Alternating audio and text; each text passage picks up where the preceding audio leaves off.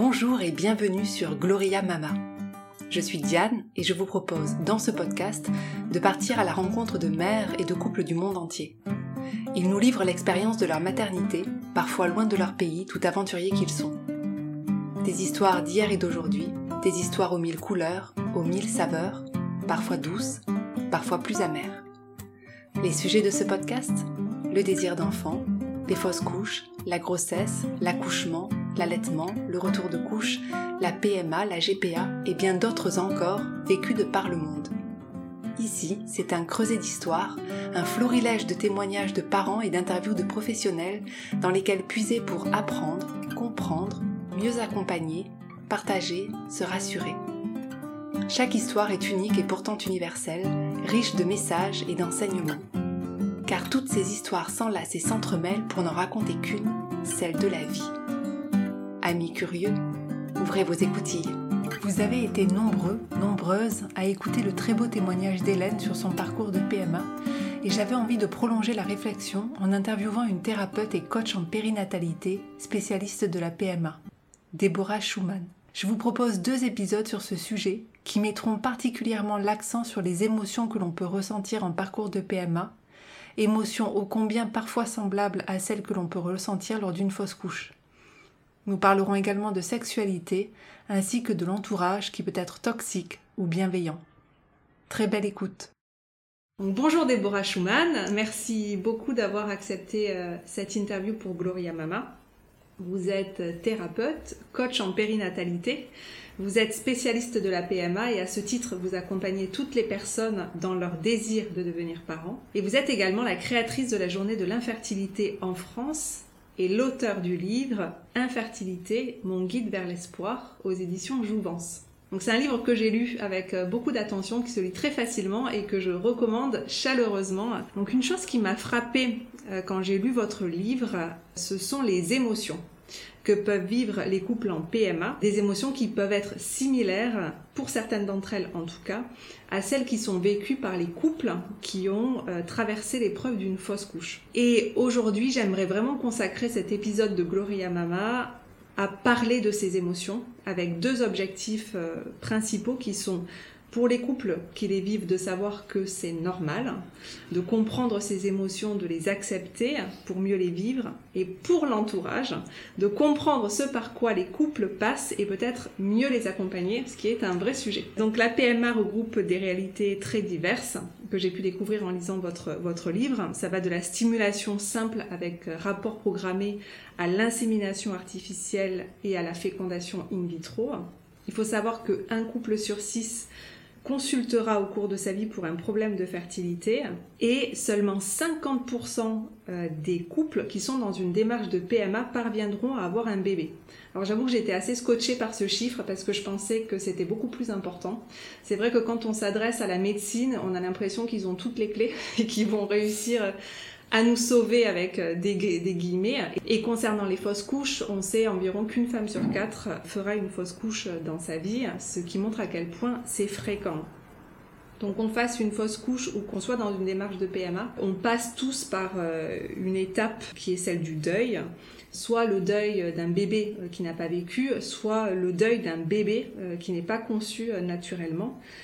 Et avant de rentrer dans le détail des émotions des hommes et des femmes en PMA, est-ce que euh, vous pouvez nous parler de ce chemin par lequel passent les personnes? Alors d'abord, bonjour à tous.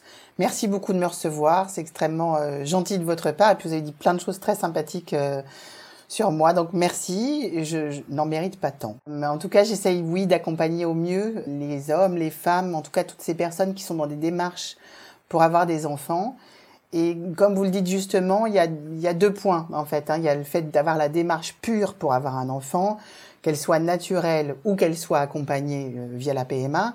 Et dans ces démarches-là, qu'elle soit de toute façon naturelle ou en PMA, il y a effectivement le sujet de la fausse couche qui revient. Donc il y a parfois des multiplications de complexité dans les parcours, qui vont même d'ailleurs parfois au-delà de la fausse couche.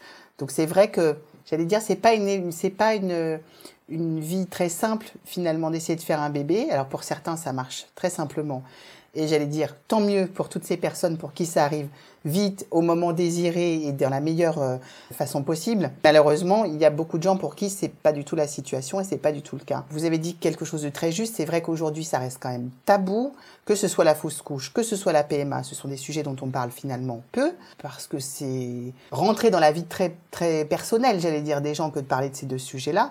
Et puis dans un cas comme dans l'autre, on parle quand même plutôt d'échec. On parlait tout à l'heure, vous le disiez, 50% finalement seulement de couples qui sortent avec un bébé à l'issue de la PMA. Donc quand on parle de la PMA, c'est tous les types de traitements.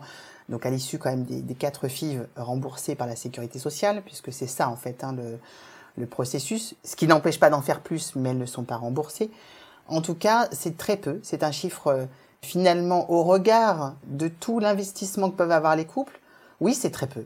C'est très très peu et c'est un peu effrayant. Alors c'est vrai que si on le dit tout de suite, quand les couples rentrent, ça met tout de suite une sacrée pression de se dire ça se trouve je n'aurai pas d'enfant à l'issue de ce parcours-là. Ça ne veut pas dire qu'il n'y a pas des options derrière. Je crois qu'il faut aussi ouvrir la discussion, hein, même si on l'abordera pas aujourd'hui. Mais c'est un vrai sujet. C'est 50% de personnes qui vont sortir avec un bébé de la PMA. On va montrer les choses positivement.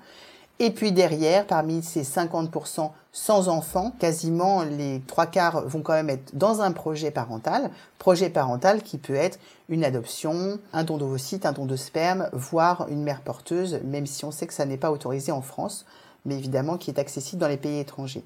Donc à peu près 90% des couples finiront par avoir des enfants, parce que c'est quand même ça qui est intéressant de regarder au final.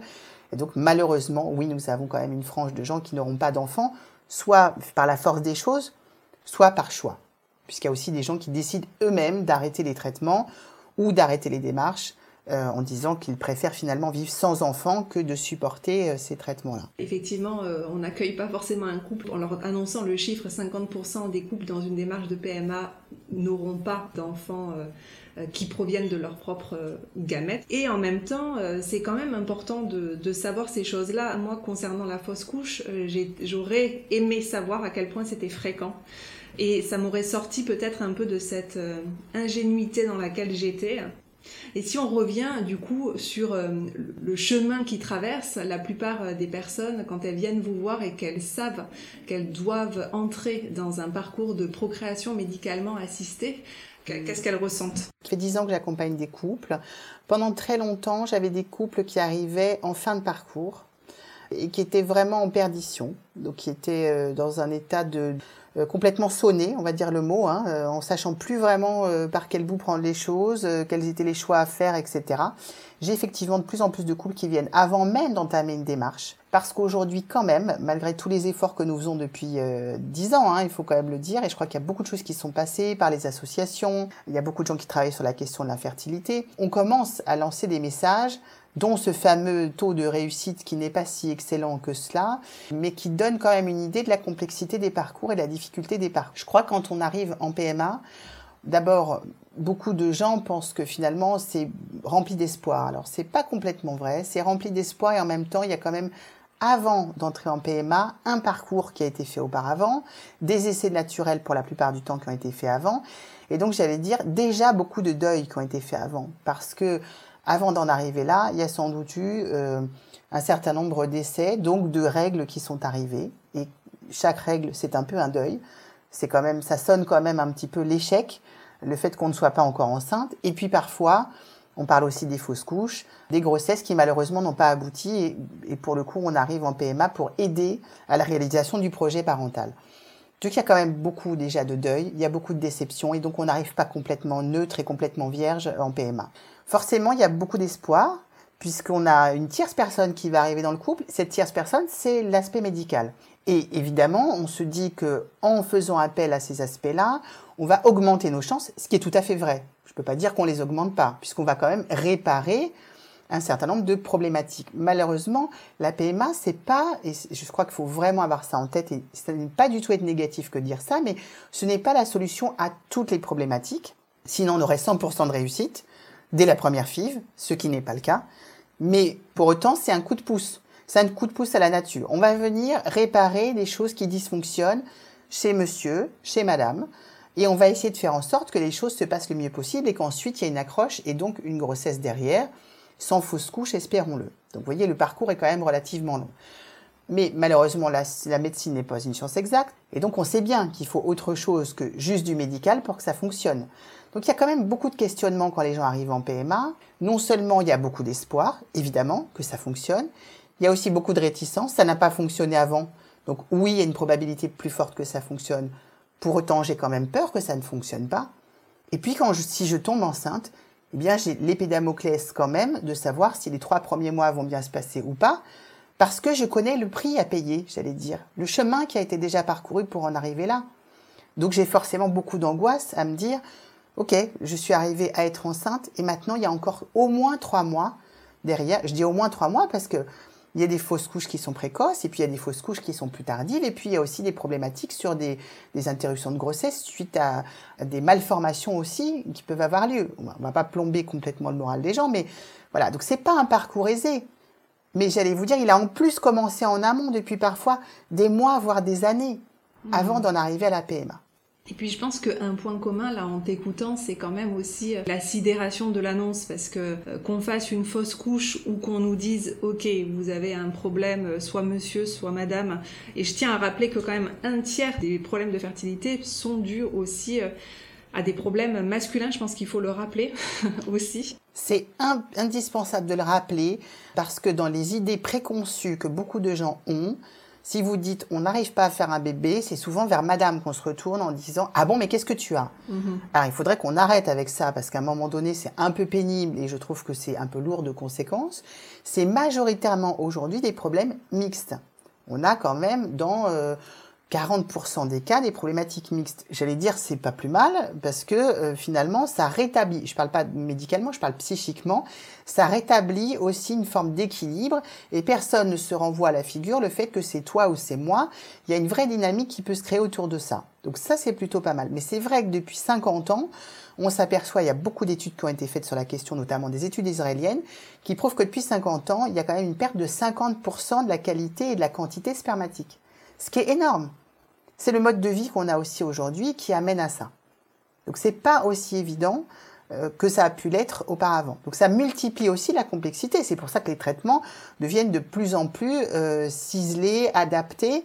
C'est ça qu'on attend du médecin, c'est qu'il puisse vraiment l'adapter au couple Maintenant, on va s'intéresser à ce couple qu'on forme avec la médecine quand on entre dans une démarche de PMA. On sait que euh, on a fait euh, le deuil d'un bébé euh, venu naturellement, qu'on est passé parfois par une grande sidération et un grand choc émotionnel parce que c'est quelque chose auquel on ne s'attendait pas tout comme peut l'être les fausses couches, qu'on a pu être très en colère, angoissé euh, par ce qui nous attend, euh, puisque on sait que quand on entre en PMA, on est quand même dans la programmation et la médicalisation et qu'il y a une sorte de perte de spontanéité et une mise à nu aussi de l'intimité euh, du couple. Je voudrais maintenant qu'on s'intéresse aux émotions que ça peut générer et qu'on s'intéresse d'abord à la femme, puis après on s'intéressera à l'homme. Alors c'est un grand sujet. C'est vrai qu'il faut parler de sidération. C'est-à-dire que l'annonce, le fait de dire euh, je suis infertile, c'est quand même extrêmement compliqué. Alors le mot est rarement prononcé finalement. On parle plutôt de pathologie que d'infertilité. Je pense que pour les hommes comme pour les femmes, c'est compliqué de mettre un mot à un moment donné sur la problématique. Et c'est surtout une vraie blessure personnelle que de se dire je ne suis pas en capacité seule de faire un bébé ce que à peu près toute la population peut faire, quelle qu'en soit l'origine, le niveau social, intellectuel, etc. C'est un élément qui est très simple et qui finalement, dès que ça dysfonctionne, devient très très compliqué. Donc il y a quand même une première phase, et là c'est valable pour les hommes et pour les femmes, de sidération.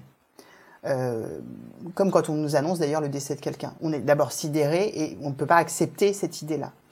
Et puis, j'allais dire, la médecine étant ce qu'elle est, et elle propose quand même des solutions assez, euh, assez optimum aujourd'hui, il faut quand même le dire, ça donne quand même beaucoup d'espoir et beaucoup de perspectives pour un certain nombre de couples. Mais moi, j'appelle ça, en tout cas, le syndrome de la PMA. Ce syndrome de la PMA, il est, il est, euh, alors c'est pas grave hein, déjà un syndrome, il hein, faut le savoir. On n'est pas malade hein, quand on a un syndrome. C'est vraiment un état émotionnel qui est lié à, la situation particulière de la PMA, qui effectivement tu es en train de le dire, nous met dans une posture où tout va être calculé, réfléchi, organisé, on perd la spontanéité du couple. Et surtout on est sur un projet qui est qui va devenir au fur et à mesure obsessionnel. J'allais dire, pour faire simple, si on fait un schéma, et je parle surtout pour les dames plus que pour les hommes, euh, eh bien, quand on décide de faire un enfant, c'est comme si on allumait dans sa tête ce désir-là, qui à un moment arrive et on dit, ça y est, je le, je conscientise, je veux un bébé. J'arrête ma pilule ou, euh, ou je ne me protège plus et à ce moment-là, j'essaie de faire un bébé. Mais plus le temps avance et moins ça fonctionne, et plus cette idée qui reste une idée parmi tous les éléments de ma vie, parmi tout ce que je vais gérer, va devenir de plus en plus important et va commencer à empiéter, j'allais dire, sur tous les éléments de la vie. Je m'explique, on va donner deux, trois exemples très simples. Si je deviens de plus en plus obsédée à l'idée de faire ce bébé, je vais donc de l'autre côté freiner des envies ou des projets que je peux avoir pour me consacrer uniquement à cette idée de bébé. Si je suis dans le monde professionnel, je peux me dire c'est pas le moment de changer de job. Euh, si je fais un bébé, ça va mal tomber. Je peux pas arriver enceinte dans un nouvel emploi. Euh, je vais pas faire une formation, ça sert à rien, etc. Donc je mets de côté ce projet-là. J'allais dire ça peut durer un temps, mais plus le temps va avancer et plus on va finir par être enfermé suspendu à l'idée que le bébé va nous faire dépendre tous les autres éléments.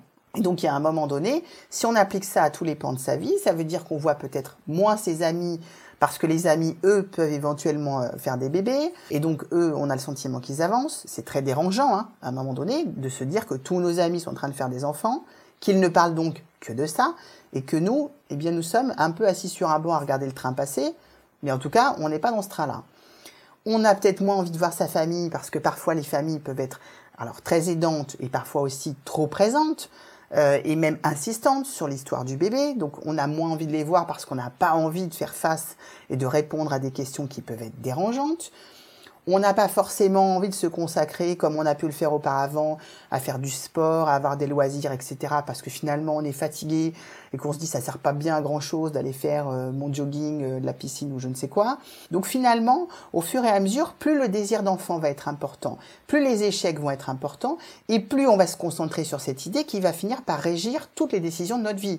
Je ne pars pas en voyage parce que je décide qu'à un moment donné, ma priorité, c'est de faire mon traitement. Et donc je ne sais pas à quel moment, je ne sais pas s'il faut que j'emmène mes traitements, je ne sais pas si, etc. Donc je, je ne fais plus rien en fait, j'attends. Et je suis dans une posture d'attente. Le problème de ça, je suis pas capable de dire, je serais, je serais un peu à mentir si je vous disais ça commence à partir de trois mois de traitement, etc. Non. Chaque individu va réagir différemment face à cette situation. Ça va dépendre de son passif, ça va dépendre de son état émotionnel, de son état euh, de, de, de j'allais dire, euh, dans la société, dans sa vie, dans son couple. Mais on voit bien que ça se déclenche toujours à un moment donné où l'idée devient, passe d'une simple idée, en tout cas d'une envie, à une obsession. Et quand on commence à rentrer dans la partie plus obsessionnelle, et là vraiment je veux déculpabiliser les femmes, c'est que ce schéma-là, il est valable dans 90% des cas. C'est-à-dire que non, mesdames, ce n'est pas une, folie de votre part. Non, vous n'avez pas perdu l'esprit, parce que je l'entends. Hein. J'entends, je suis devenue quelqu'un de mauvais, je suis devenue quelqu'un de méchante, je suis perdue, euh, je me découvre sous un jour que je n'aime pas. Mais j'allais dire, cet état, il est transitoire, il est temporaire, il est lié à la situation qui est très compliquée, qui est une vraie blessure narcissique pour le coup, qui va se rétablir par la suite. Hein. C'est vraiment un état de transition. Et cet état de transition, il va se traduire par des émotions, puisqu'on parlait d'émotions, qui sont beaucoup de colère, de la colère contre soi, la colère contre les autres, évidemment, contre soi parce qu'on n'arrive pas à faire un bébé, contre les autres parce que eux ils y arrivent et puis souvent ils sont très fiers d'y arriver. C'est normal, on les félicite plutôt, même si c'est même si c'est une, émotion euh, un peu en dualité d'ailleurs, parce que il y, a, y a une vraie part de dualité dans toutes les émotions qu'on ressent. On est heureux pour les autres, mais on est très malheureux pour soi en même temps. Il y a une vraie phase de jalousie. Encore une fois, c'est une dualité. Je suis jaloux de ce qu'ils ont, mais je suis quand même heureux pour eux. Donc on, est toujours dans, cette forme-là. Euh, on, se, tire un peu dans les deux sens. C'est ça qui est compliqué aussi à vivre, hein, c'est qu'on n'est pas dans une émotion simple et claire. Il y a beaucoup d'envie. On aimerait être comme eux. On aimerait, j'entends beaucoup ce mot-là, être normal. Moi, je ne sais pas ce que c'est que la normalité. J'ai pas la définition de la normalité. Donc, la normalité, ça n'est que ce que nous imaginons nous puisque chacun a un mode de vie différent, et c'est bien ça qui en fait la force d'ailleurs. Il y a aussi beaucoup d'espoir, ça c'est quand même le côté positif, un espoir qui est chevillé au corps, il faut quand même le dire, et qui permet de rebondir et d'y aller. Et j'allais dire, encore une fois, je vais déculpabiliser euh, toutes les femmes. Ce n'est pas grave de craquer, ce n'est pas grave de lâcher, de dire c'est fini, plus jamais, etc. Et puis d'y retourner. j'allais dire, c'est plutôt bien de pouvoir évacuer pour retrouver de la force pour derrière se réattaquer aux choses. Et puis, moi, je trouve euh, vraiment, il y, a y y a quelque chose qui est là pour le coup reste, une émotion qui va rester derrière. J'en suis témoin euh, pour ma propre part et pour la part de plein d'autres femmes. C'est une forme de résilience, c'est-à-dire que beaucoup de femmes vont prendre de cette expérience très négative beaucoup d'énergie pour construire autre chose, pour avancer, pour décupler des forces et aller faire d'autres choses dans leur vie. Mais pour ça, c'est vrai qu'il faut, j'allais dire, réactiver la vie dans son ensemble et essayer, et je sais que c'est compliqué, donc ça se fait pas en un jour, ça aussi il faut se déculpabiliser.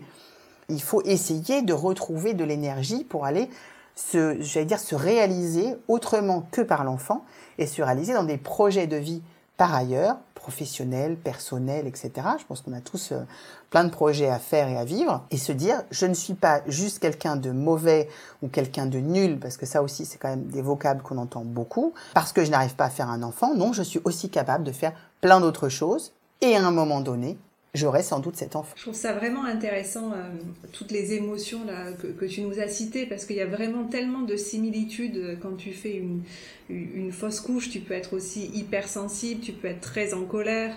Tu as euh, aussi cette forme d'envie quand tu vois que tout autour de toi, tes amis euh, font des enfants et que toi, tu n'y arrives pas une fois, deux fois, trois fois, quatre fois, bon, etc.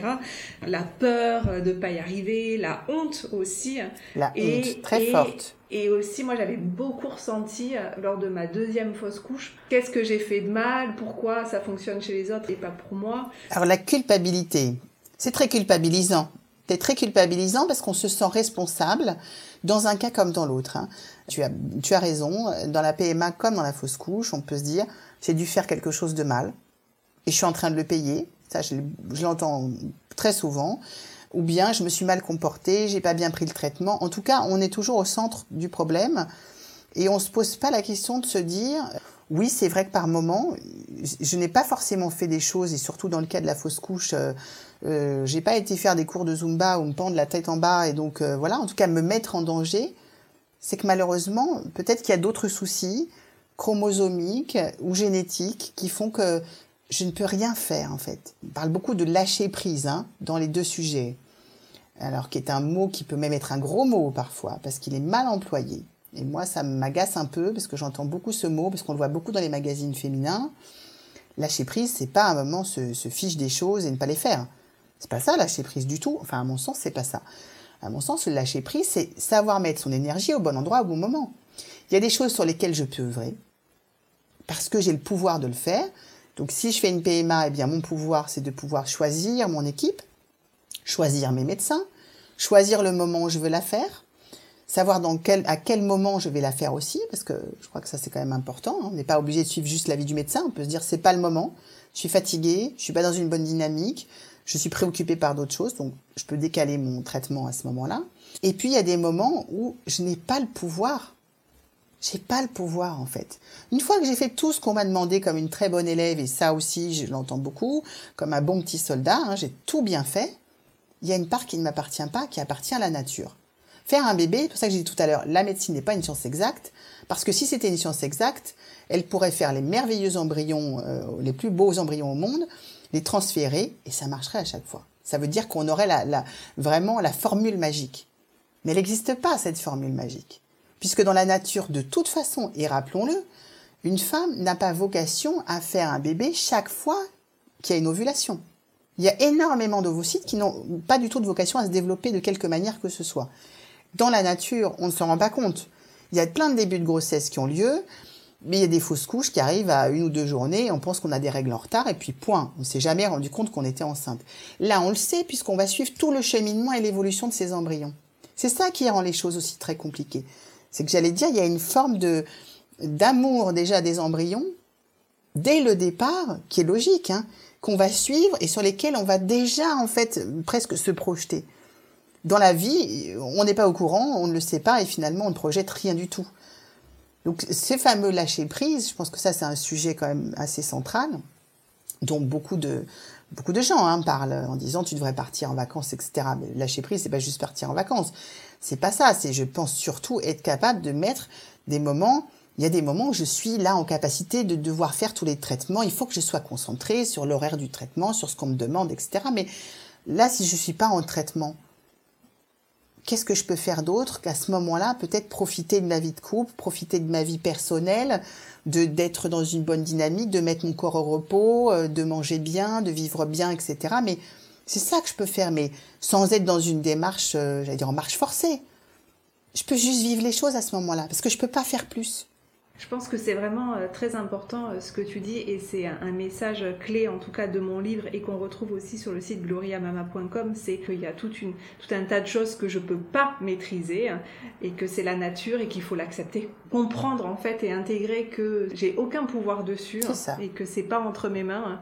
Euh, c'est un message extrêmement important et aussi rassurant. Je, crois que l'essentiel, mais, mais je le dis beaucoup, c'est de faire le job. Faire le job, c'est quoi? C'est si, on, si je m'engage à faire un traitement, je fais ce qu'on m'a demandé de faire de la meilleure manière possible, dans les meilleures conditions possibles. C'est ça, faire le job. Mais après, je suis pas responsable que ça n'ait pas fonctionné. Je suis pas responsable de la qualité de mes ovocytes. Je suis pas responsable que ça s'accroche ou pas et je suis encore moins responsable du fait de faire une fausse couche ou pas. J'ai pas la main là-dessus.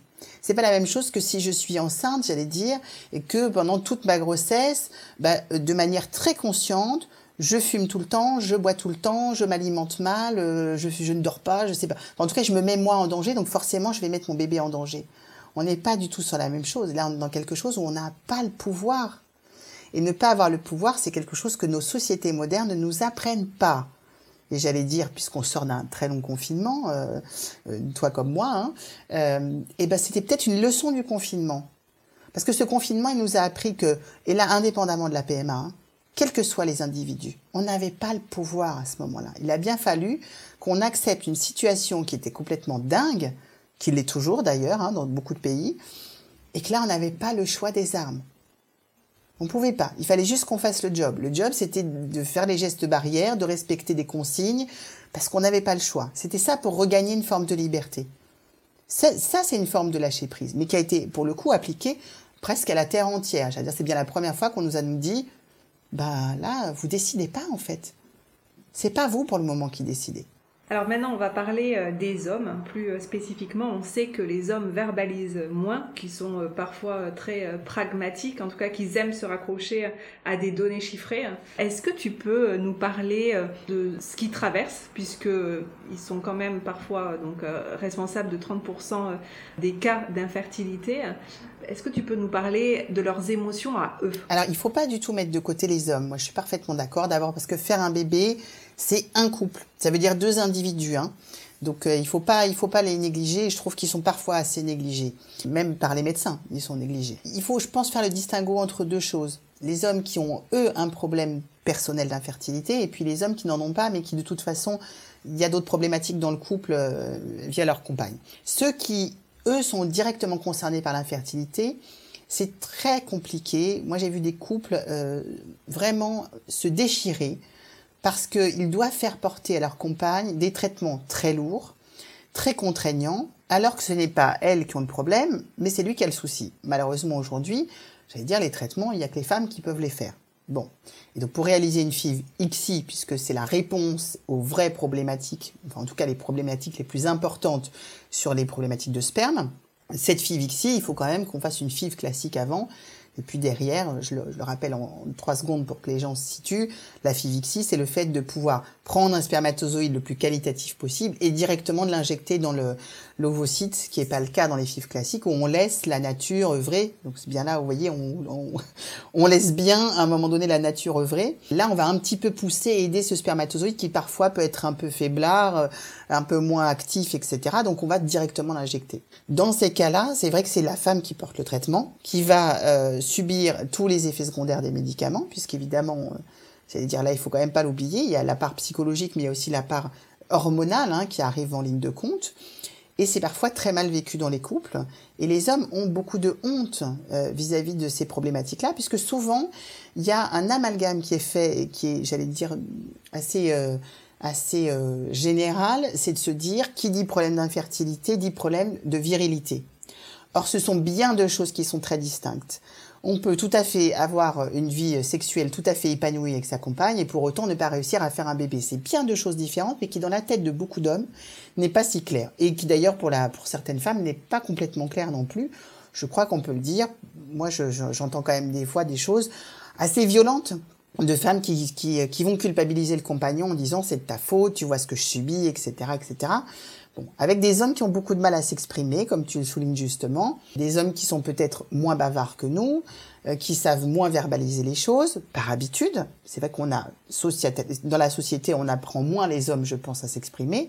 Comme on leur dit qu'il faut pas pleurer, puisqu'un homme fort ne pleure pas, ce qui à mon sens est un petit peu idiot, parce que je crois que les, larmes c'est quand même une arme secrète pour les femmes et pour les hommes, et ça libère plutôt pas mal. Mais ils l'utilisent moins, et donc c'est vrai que ce sont vraiment des émotions très rentrées pour les hommes, notamment pour ceux qui ont des problèmes de fertilité. Alors moi, j'ai beaucoup d'hommes dans ma consultation qui viennent et qui là vont d'un coup déverser euh, bah, des, vraies peurs, hein. des peurs sur leur vie de couple aussi, sur le fait de satisfaire ou pas leur femme, sur le fait de dégoûter ou pas leur femme dans leur sexualité. Ça va même très loin. J'ai entendu des hommes me dire, donc j'ai un sperme qui est pourri qui est quand même des termes qui sont assez violents. Donc, qui dit pourri, dit que je ne peux pas avoir de relation avec ma compagne, parce que c'est comme si j'allais la salir, en fait, avec ce sperme qui n'est pas qualitatif. Donc là, il y a quand même un vrai besoin d'écoute de ces hommes-là, qui sont, eux, dans, dans un parcours de fertilité. Et puis, il y a les hommes qui sont, j'allais dire, qui n'ont pas de problématique particulière, mais qui sont quand même dans une démarche plus globale de PMA avec leur compagne. C'est pas plus simple pour eux non plus. Hein. Ce qui est pas plus simple, c'est qu'ils se sentent tout aussi démunis que les premiers. Ils se sentent démunis parce qu'ils savent pas comment aider leur compagne. Ils savent pas comment faire. Comment je dois aider ma femme? Qu'est-ce que je peux lui dire? Je tombe toujours à côté. Je ne sais pas comment lui trouver le bon mot, au bon moment, la bonne phrase, etc. Je ne subis pas les traitements. Je ne subis pas les effets secondaires. Donc c'est vrai que euh, ça devient à un moment donné très complexe pour eux de trouver leur place. Et comme dans le monde médical, très souvent, ils ont une place, j'allais dire, un tout petit peu annexe, bah, ils savent pas très bien quel rôle jouer. Alors, moi, je dis souvent aux hommes, je crois qu'il faut avoir un vrai dialogue avec sa compagne et puis se mettre d'accord ensemble sur le mode opératoire. C'est-à-dire que, qu'est-ce que tu attends que je fasse pour toi? Est-ce que tu attends que je fasse tes piqûres? Est-ce que tu attends que je t'accompagne à tous les rendez-vous? Est-ce que euh, est-ce qu'il faut que je fasse des courses? Est-ce qu'il faut des choses très simples même de la vie? Mais comment je peux te soulager? Et puis pour les femmes, je pense que c'est intéressant qu'elles expliquent aussi réellement ce qu'elles vivent. Un homme, on a beau faire, on a beau dire, on parle beaucoup de théorie du genre, mais enfin un homme ne ressent pas les mêmes choses que nous. Il n'a pas d'ovaire, il n'a pas d'utérus, donc il y a quand même des choses qu'il comprend évidemment, parce que les hommes sont fort intelligents, c'est pas la question. Mais ils ressentent pas les choses dans leur corps. Ça veut dire quoi? J'ai comme des douleurs de règles. Ça veut dire quoi en fait? Un homme, bah ok, il voit bien à peu près ce que ça pourrait vouloir dire, mais il ne le ressent pas. Donc c'est aussi aux femmes, je crois, d'arriver à dire, ben, euh, j'ai telle ou telle douleur, ça tiraille là, ça me fait mal, j'ai jamais connu ça, je ne comprends pas, etc. Pour qu'ils puissent au moins comprendre un petit peu dans quelle dynamique elle accompagne. Je crois quand même que la, la clé du la clé du secret, hein, c'est qu'il faut dialoguer, il faut se dire les choses.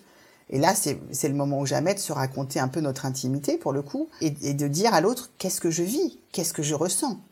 Alors, les hommes parlent beaucoup moins, et ce qui, en plus, malheureusement, les amène souvent les femmes à croire que les hommes s'en foutent complètement. Et je dis sciemment ce mot parce que c'est vraiment ce qu'on entend, c'est mais ils s'en foutent. Mais ils ne s'en foutent pas. Je crois aussi que dans l'imaginaire collectif, un homme, ça tient la barre. Ça doit être fort. Donc, ils se disent, eux, on peut pas lâcher, quoi. Il faut que nous, on porte notre femme. Il faut qu'on supporte tout ce qui se passe. Donc, ils ont beaucoup de mal à mettre des mots. Après, moi, quand je les reçois au cabinet, que ce soit en individuel ou en couple, je constate une chose, c'est qu'une fois qu'ils commencent à parler, alors là, c'est par contre, c'est un tsunami de paroles. Parce qu'ils en ont besoin. Ils ont besoin de pouvoir dire à un moment, j'ai peur, je comprends pas, je suis perdu, je ne suis pas d'accord avec tel ou tel projet ou avec telle ou telle idée. Et c'est ce qui permet aussi d'avancer et de construire la dynamique du couple et que les couples n'explosent pas. Donc je pense qu'il ne faut pas euh, mettre de côté nos bons hommes. Au contraire, il faut apprendre à les écouter, les chouchouter les mettre au cœur quand même du projet. Dans le prochain épisode, nous resterons en compagnie de Deborah Schumann et nous parlerons de l'impact de la PMA ou des fausses couches sur la sexualité d'un couple. Nous aborderons aussi le thème de l'infertilité et des fausses couches face au monde qui nous entoure, c'est-à-dire face aux autres. Si vous avez aimé cet épisode, n'hésitez pas à le partager Il me semble qu'il y a plein de choses, d'infos qui peuvent faire du bien. N'hésitez pas non plus à laisser 5 étoiles sur iTunes et un commentaire, car cela permet à d'autres de découvrir Gloria Mama. Vous pouvez également me suivre sur les réseaux sociaux sous l'identifiant gloriamama.diane et m'écrire. A très vite sur Gloria Mama.